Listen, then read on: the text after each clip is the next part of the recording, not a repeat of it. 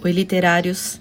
Eu vou ler para vocês sobre Inês de Castro, a que depois de morta foi rainha. O amor às vezes enlouquece as pessoas, se é que podemos classificar de loucura atitudes que se desviam do padrão normal de comportamento. Portugal era um país recém-constituído e já poderosíssimo. Dom Afonso criara a nação portuguesa em 1139 e legara a Dom Sancho, seu filho, as terras resultantes da partilha dos reinos de Leão, Aragão, Navarra e Castela.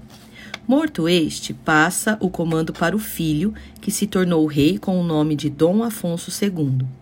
Foi este rei que iniciou as guerras contra os mouros, expandindo os domínios lusitanos, mas perdeu em batalha. Assumiu o filho, o outro Sancho, um fraco, que permitiu fosse o reino comandado pelo irmão, mais tarde o rei Dom Afonso III.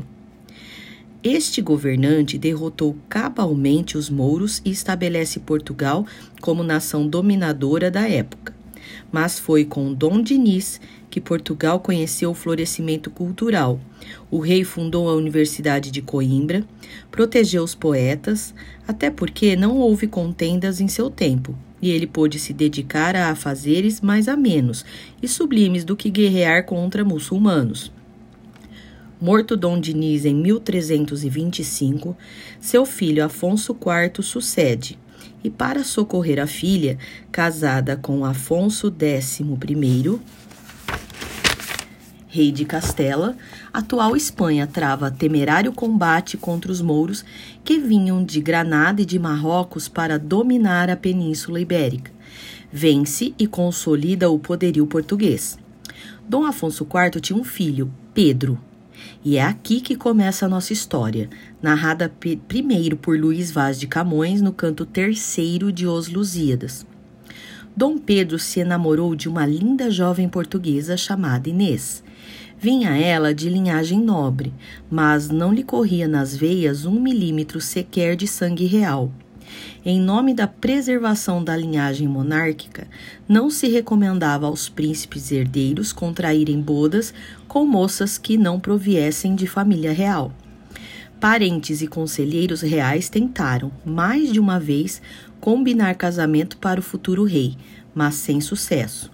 Pedro não queria casar-se com uma princesa. Amava Inês. Era por ela amado. Era Inês a mulher a quem queria. Mas o reino de Portugal era uma nova nação. A corte considerava imprudente do jovem herdeiro entrar em um matrimônio não tradicional, comprometendo o que consideravam fosse a pureza da linhagem do trono português. Em verdade, outros interesses havia por trás da insistente opção matrimonial do futuro rei. Os dois conselheiros tentavam a todo custo encaminhar um crescimento político e econômico do reino português pela aliança, via casamento com uma herdeira de um outro trono europeu, talvez uma prima espanhola, talvez uma bela francesa, quem sabe até uma loura austríaca. Nada havia que demovesse o príncipe de sua decisão de fazer da nobre, mas sem majestade Inês de Castro sua consorte. Enquanto se amavam os dois jovens, comentava a corte, murmurava o povo, o descontentamento se alastrava. Eram tempos de instituições débeis, facilmente desmoronáveis. Os monarcas deviam ao seu povo certas considerações. O velho rei preocupava-se com a estabilidade de sua realeza, com a paz de seu povo e pensava que medidas tomar para resolver a situação estabelecida por aquele amor incômodo. Resolveu-se pela medida mais extrema. Estimulado por um grupo de cortesãos descontentes com o caminho que se desenhava para o futuro do país, o rei mandou assassinar a jovem Inês de Castro, aproveitando-se de um compromisso de relações exteriores que chamou Dom Pedro a outras terras. Afonso vivia numa época cruel e enfrentava situações cruéis.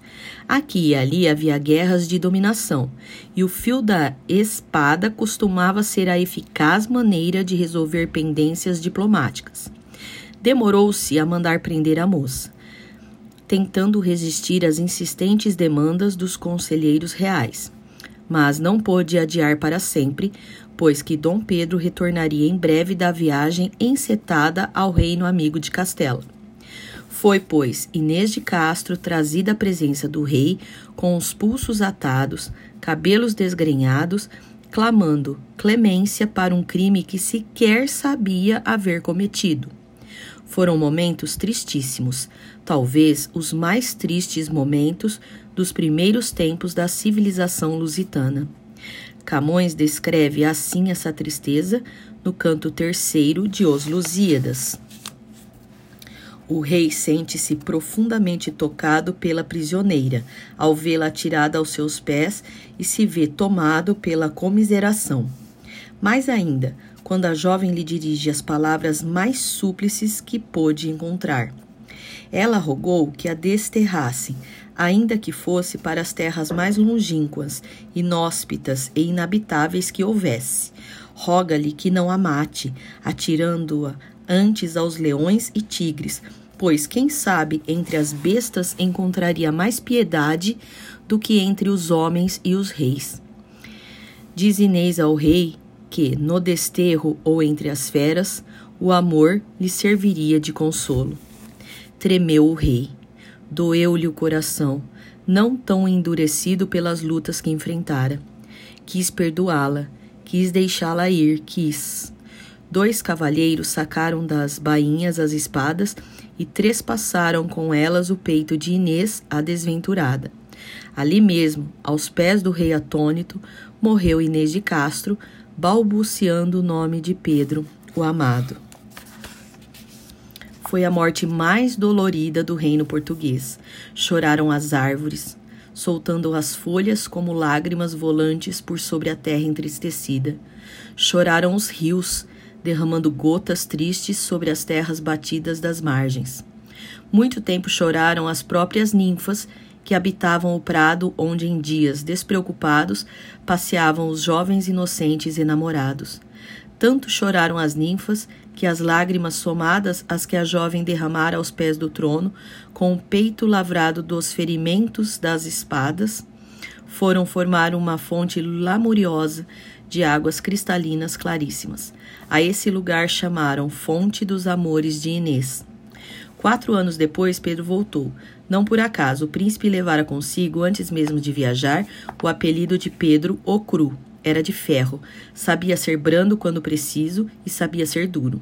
Chegou a Portugal sem nada saber. Eram outros tempos e as notícias não caminhavam a não ser nas costas das mulas carregadas ou a bordo dos navios que deslizavam, empurrados pelas asas voluntariosas dos ventos. Eram outros os tempos e Pedro, o cru, chegou a Portugal sem nada saber. Tinha o coração ardente de saudade ao caminhar pelos prados em que Inês e ele corriam de mãos dadas. Pesou-lhe no coração certa melancolia, a melancolia típica do povo português, quem sabe herança dos celtas, ao rever cada fenda da terra, ao reencontrar as cores outonais das folhas caídas sobre a grama. Vinha célebre, ansiando reencontrar a amada. No castelo, a primeira notícia. Era dele o trono, porque se fora o pai morto e enterrado. Dom Pedro I, o cru, era rei. Mas era um rei sem alma. Haviam matado a linda Inês, que ele um dia encontrara posta em sossego. Chorou Pedro, urrou como as feras de ódio e de horror. Ganiu como os cães que perdem as fêmeas, e o seu grito foi ouvido no Tejo. Rebateu nas cabeceiras do porto Reboou pelas planícies lusitanas. Em vão buscou vingança o jovem rei. Os conselheiros se haviam refugiado em terras estrangeiras, de gente castelhana. Não nascera ainda o que seria o maior de todos os heróis portugueses, Nuno Álvares Pereira, que somente em 1385 faria as batalhas contra os mouros e em cujas mãos poderia, quem sabe, entregar Pedro I sua vingança. De certo, porém, nem quereria o atraiçoado novo rei delegar essa tarefa. Era dele a vingança e não abriu mão. Não descansou em missões de embaixador enquanto não obteve os reis parentes de Castela que lhe entregassem os conselheiros matadores. Chegaram afinal agrilhoados à sala do trono, em frente ao qual foram forçados a jurar fidelidade à efígie de Enês, rainha depois de morta. Depois, a cada um deles arrancou do peito, ainda vivo, o coração. O que restava do pulsante órgão era retirado pelas costas, numa cena horrenda e agoniante. Pedro vingou Inês, a fez da sepultura, mas não recobrou a felicidade. Continuou sendo Pedro o cru não tolerou vida fora qualquer crime. Punia com tanta severidade com tanto rancor assassinos e ladrões que transformou os que o rodeavam em sanguinários apreciadores da crueza. Seu irmão, também Pedro, chamou-se Pedro o Cruel, e o filho Dom Fernando foi dos reis o mais mesquinho, o mais fraco, o mais pobre de espírito. Foi em seu reinado que Portugal começou a ser atacado pelas tropas de Castela. E esta é a infeliz história de Inês de Castro, feita rainha depois de morta.